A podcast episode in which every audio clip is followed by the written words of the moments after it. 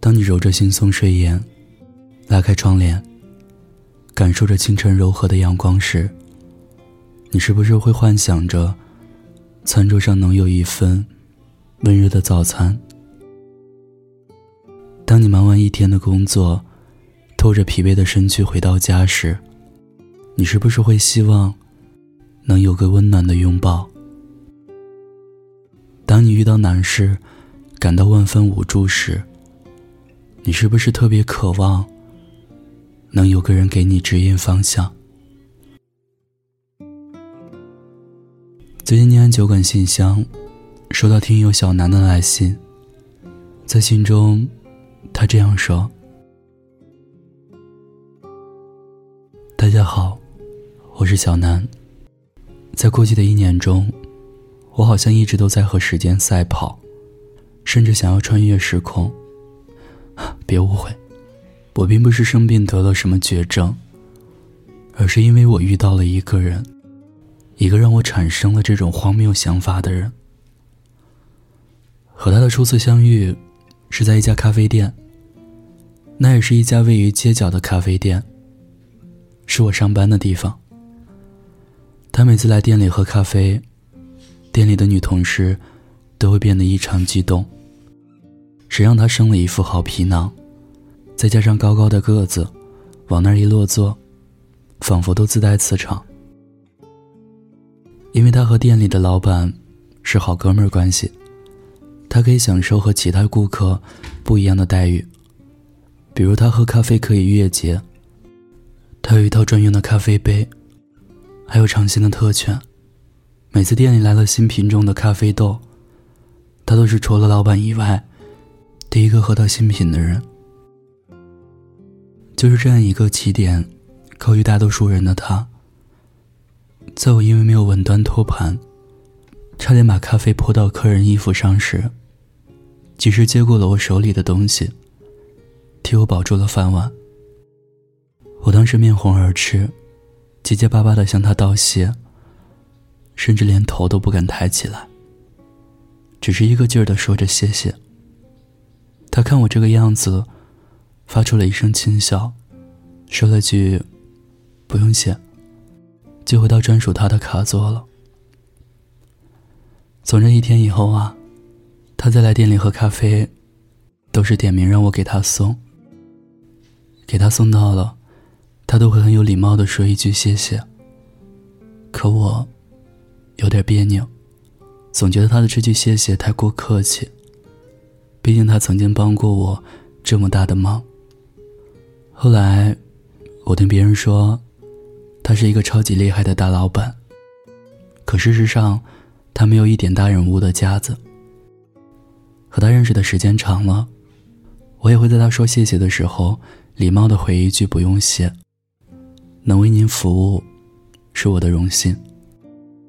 每当我这样回答的时候，他都是笑着看我，一副若有所思的表情。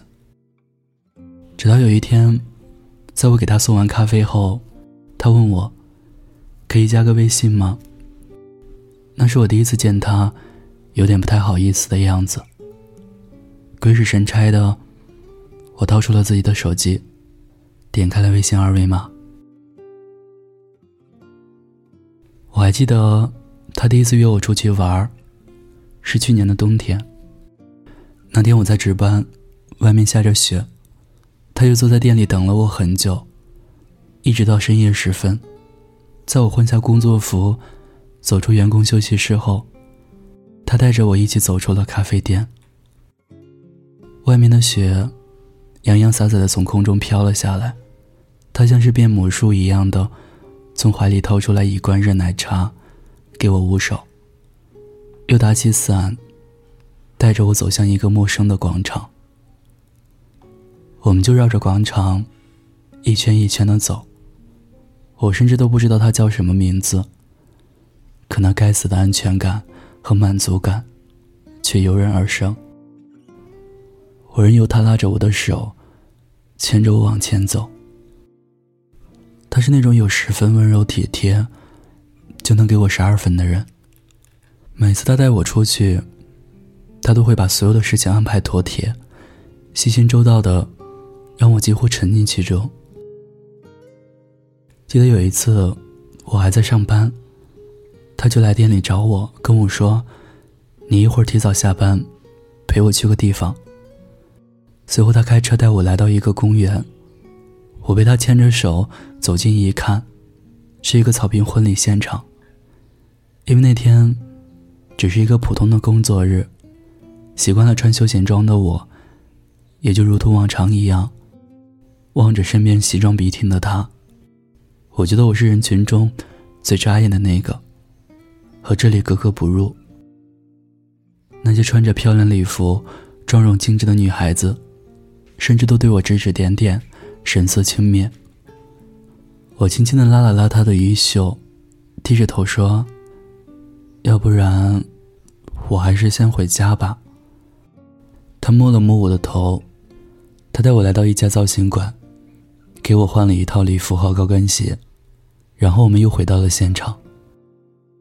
那是我第一次穿高跟鞋，一走路就崴脚。他一边笑着说我笨。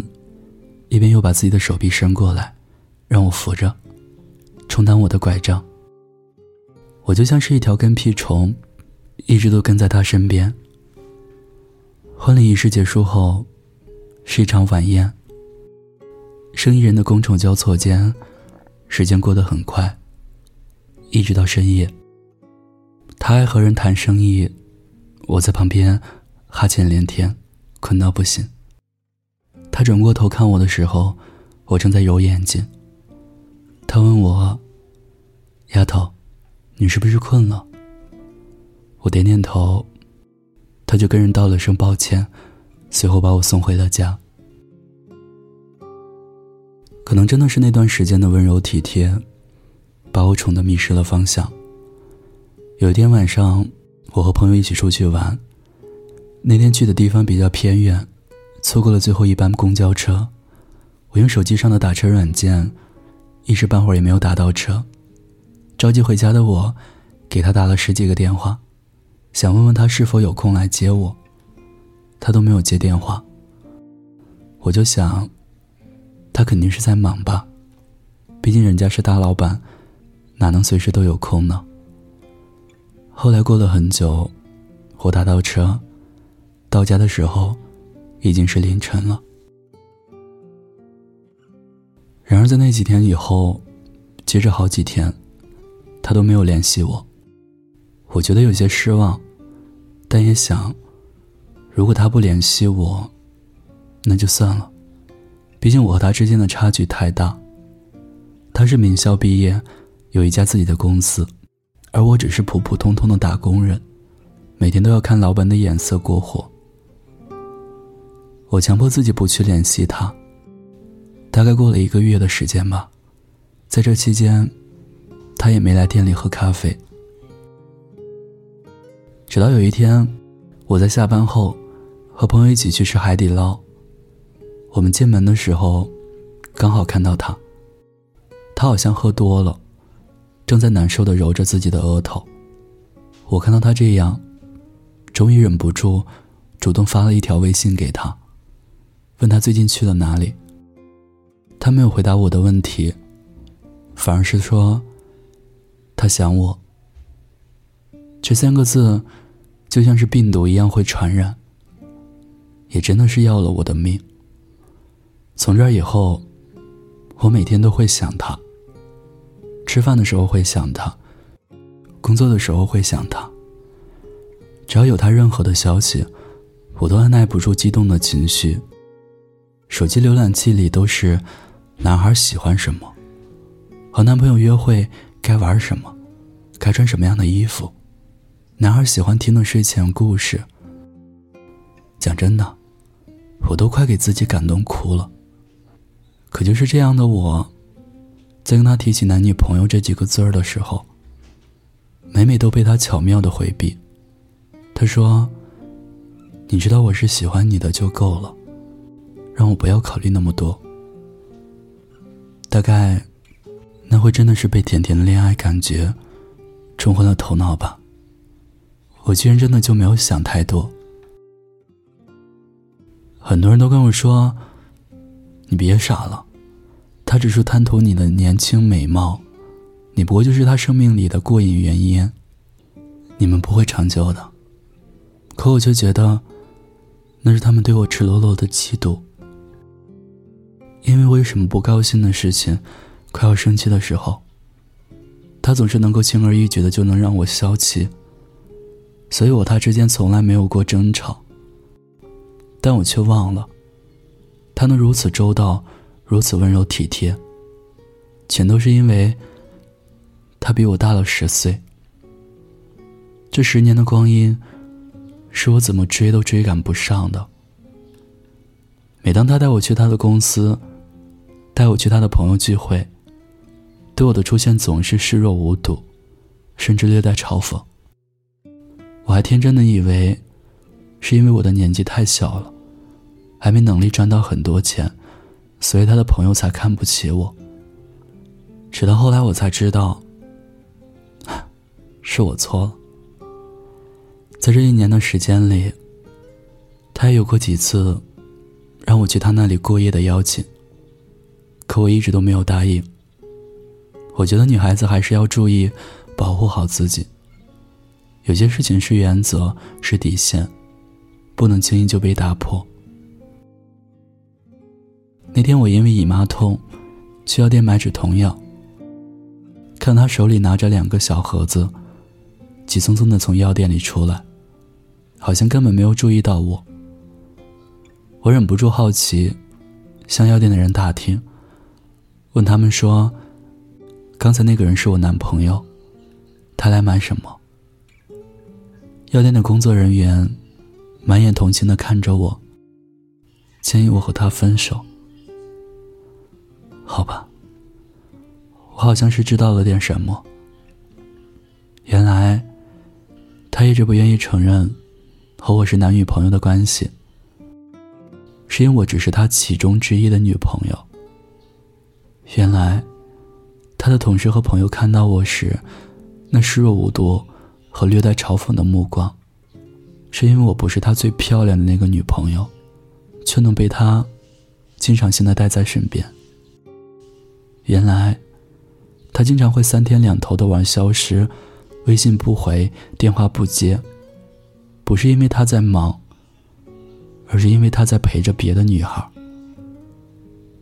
以他的身份地位，怎么可能一直把目光停留在一个平凡而普通的我身上？当初问我要微信的时候，就只是好奇吧，却被我纠缠了这么久。那天晚上我回到家，就把他所有的联系方式都拉黑了。没过几天，我也从那家街角的咖啡店离职，来到了现在的这座城市。我再也没有见过他。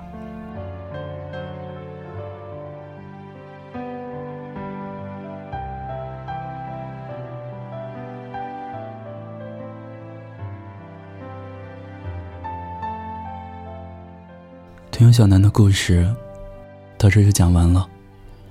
就如同电视剧《三十而已》里的王曼妮选择出国游学一样，故事里的小南也选择了离开了这个男人，离开了自己熟悉的那座城市，让自己有一个更好的成长。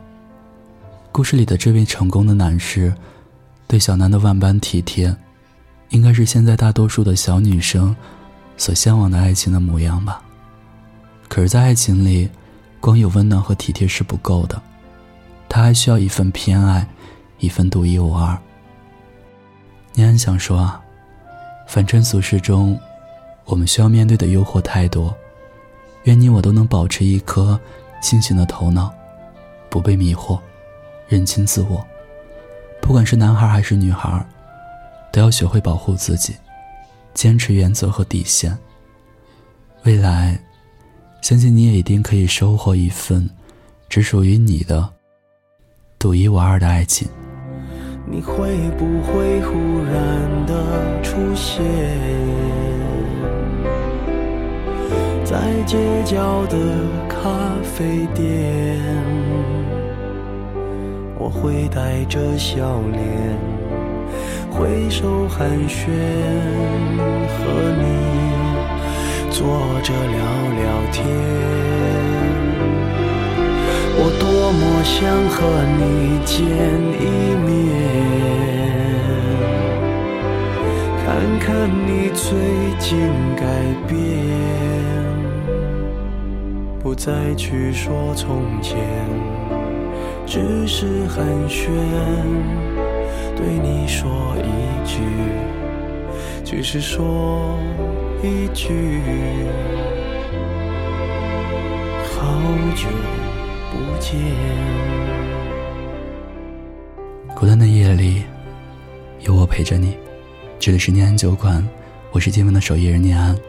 如果你有故事想要分享，有心事想倾诉，欢迎关注我们的微信公众号“念安酒馆”。想念的念，安然的安，我在古城西安，对你说晚安，熟悉的那一条街，只是没了你的画面，我们回不到那天。你会不会忽然的出现，在街角的咖啡店？我会带着笑脸，挥手寒暄，和你坐着聊聊天。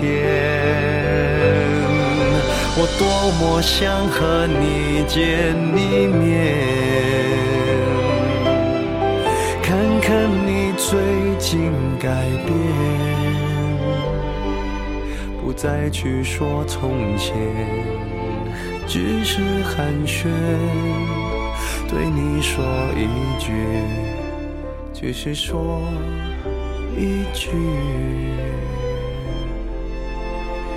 好久不见。